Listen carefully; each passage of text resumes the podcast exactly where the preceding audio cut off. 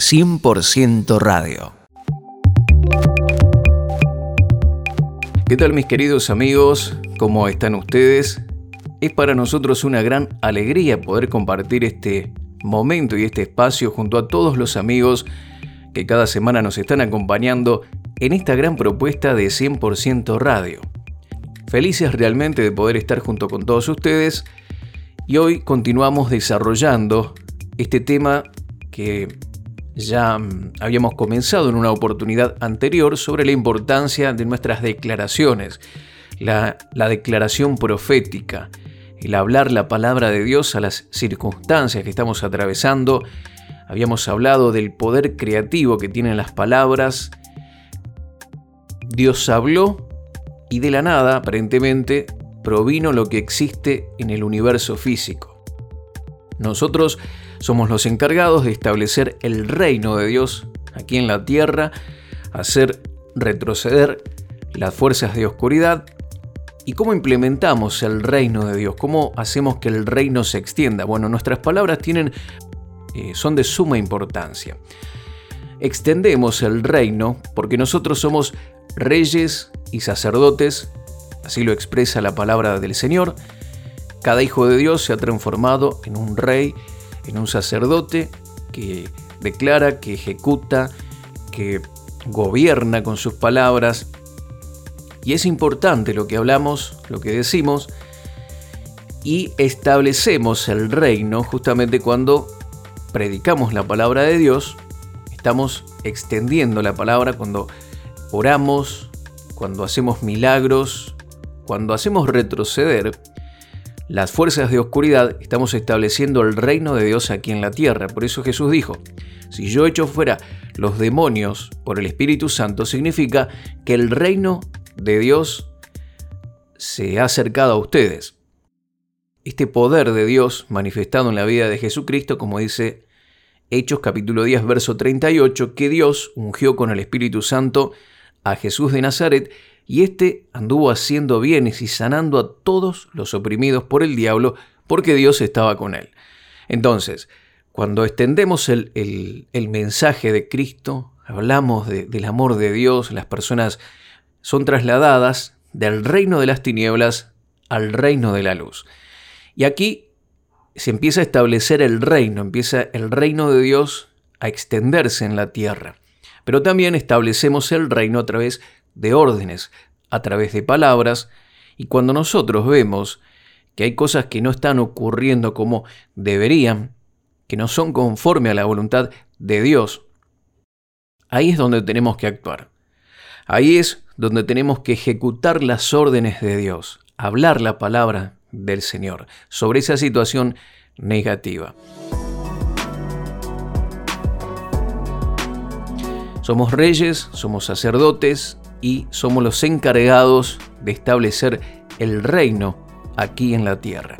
Tal vez no podamos afectar a muchas naciones, tal vez sí, pero en nuestro entorno inmediato, en nuestra familia, en nuestro trabajo, en todo lo que hacemos, podemos, con nuestras palabras, ejecutar la voluntad del Señor, declarando todo lo puedo en Cristo que me fortalece cuando tal vez estás siendo avasallado por problemas, dificultades, te sentís débil, te fortaleces a través de esta palabra declarándola.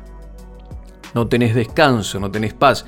Podés decir, y, tal vez te están faltando cosas a, a nivel económico o a nivel emocional. El Señor es mi pastor, nada me faltará.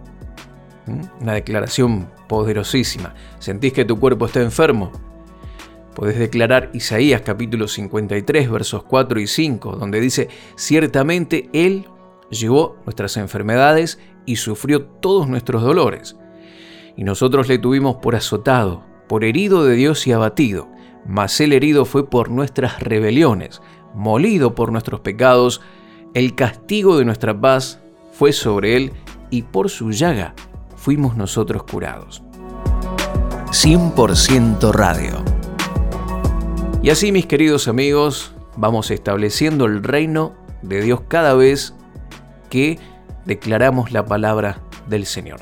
Y vamos a tratar de tener un entendimiento más profundo del poder de la lengua tomando un pasaje del libro de Santiago, Santiago, el hermano del Señor Jesús, explicó cómo funciona esto en nuestras vidas. Santiago capítulo 3, versos 2 al 5 dice, todos fallamos mucho. Si alguien nunca falla en lo que dice, es una persona perfecta, capaz también de controlar todo su cuerpo. Cuando ponemos freno en la boca de los caballos para que nos obedezcan, podemos controlar todo el animal. Fíjense también en los barcos. A pesar de ser tan grandes y de ser impulsados por fuertes vientos, se gobiernan por un pequeño timón a voluntad del piloto. Así también la lengua es un miembro muy pequeño del cuerpo, pero hace alarde de grandes hazañas. Imagínense qué gran bosque se incendia con tan pequeña chispa.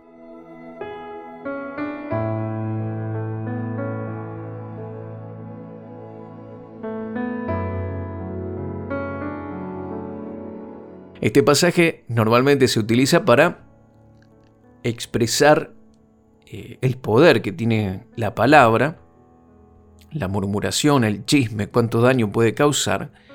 Pero aquí, está, aquí vemos eh, o vamos a mirarlo desde una perspectiva diferente, del poder que tienen nuestras palabras y cómo lo que hablamos es como un timón que gobierna los barcos, que dirige, que encausa nuestra vida hacia el destino a donde queremos llegar.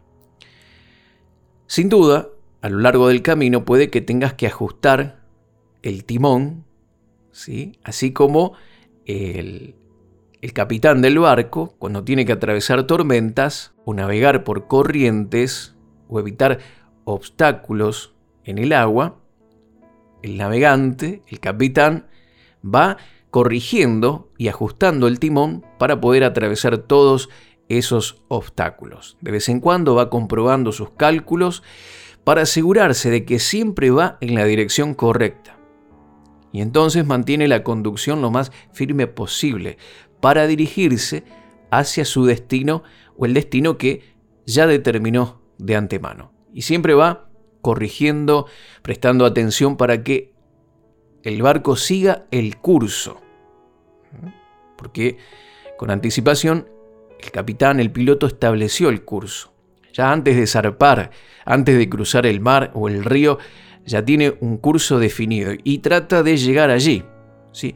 Pero el piloto eh, no se fija en las circunstancias, no, no se fija de, los problemas que tiene que enfrentar y descuida el timón o la conducción ¿sí? y va cambiando de dirección de acuerdo a las circunstancias. No, no, no. Eh, corrige constantemente, se fija eh, un, un objetivo, una meta, establece una dirección y es fiel y se pone firme para poder llegar a su destino. Y así nosotros, en nuestras vidas, llegamos a nuestras metas deseadas si alineamos nuestros pensamientos, nuestras palabras, nuestros hábitos de manera similar al capitán del barco. Podemos escoger vivir de manera consciente e intencionada y no ser víctimas de las circunstancias. En lugar de permitir que los elementos de, del día a día, las dificultades, tomen el control y dirijan nuestra vida hacia cualquier lugar. Nosotros decidimos de manera consciente e intencionada hacia dónde queremos llegar. Debes tomar tiempo para considerar con atención el curso de tu vida hacia dónde te estás dirigiendo. ¿Cómo será cuando llegues allí? ¿Pensaste eso? ¿O vivís simplemente el día a día? ¿O estableces metas? ¿Te fijas hacia dónde te estás dirigiendo?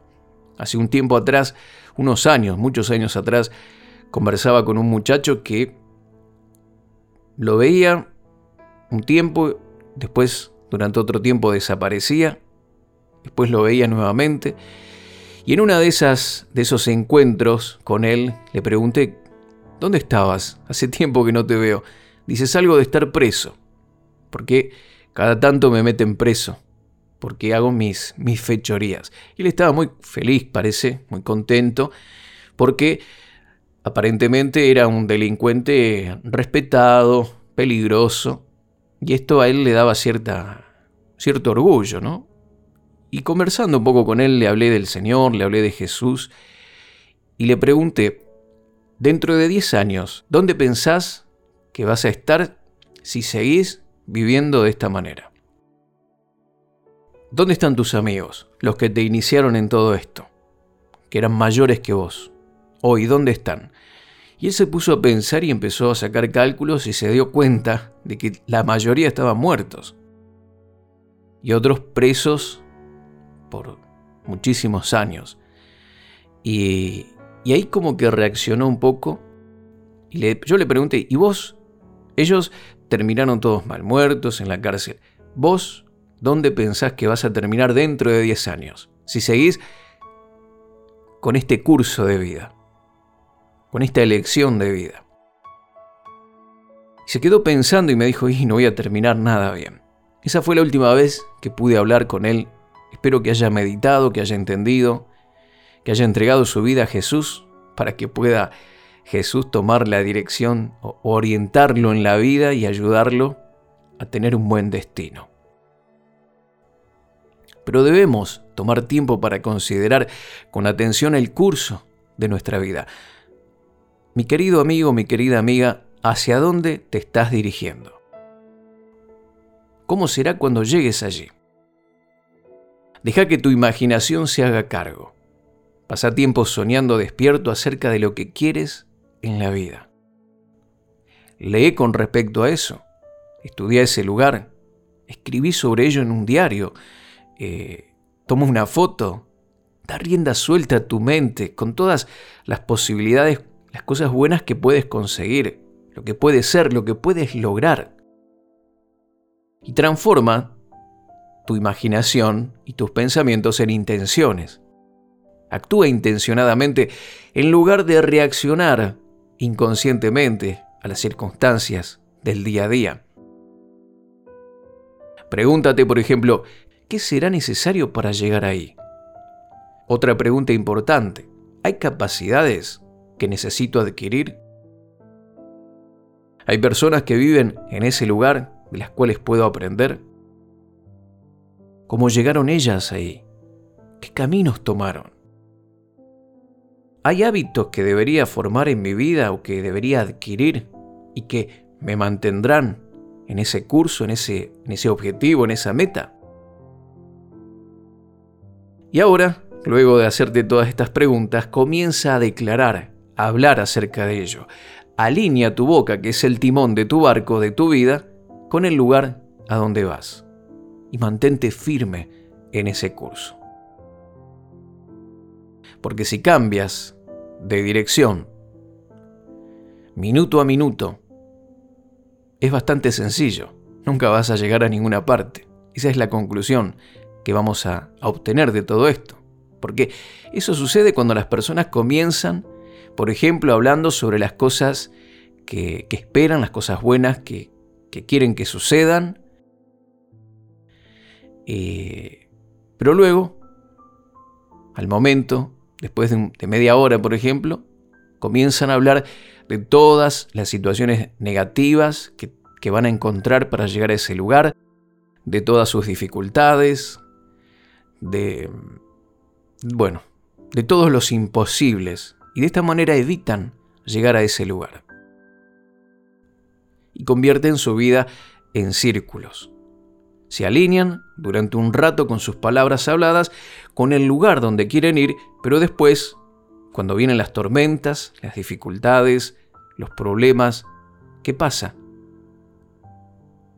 Comienzan a hablar cosas negativas y se alejan más y más de su propósito, del camino de ese camino que o esa meta que quieren alcanzar.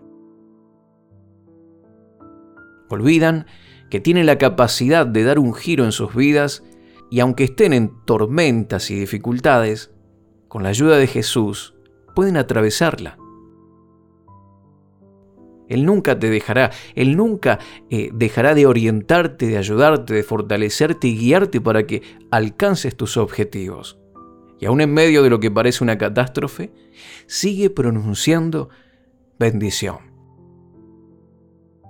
Mantén el barco de tu vida en un curso firme. Y antes de que te des cuenta, las nubes de tormenta se aclararán y habrás atravesado tu dificultad, tu problema, y este habrá quedado muy atrás. De esta manera seguirás avanzando y muy pronto llegarás a tu meta, a tu sueño, a tus objetivos. Toma control del timón de tu vida, de la lengua, y dirígete a ese lugar que Dios ha destinado para ti.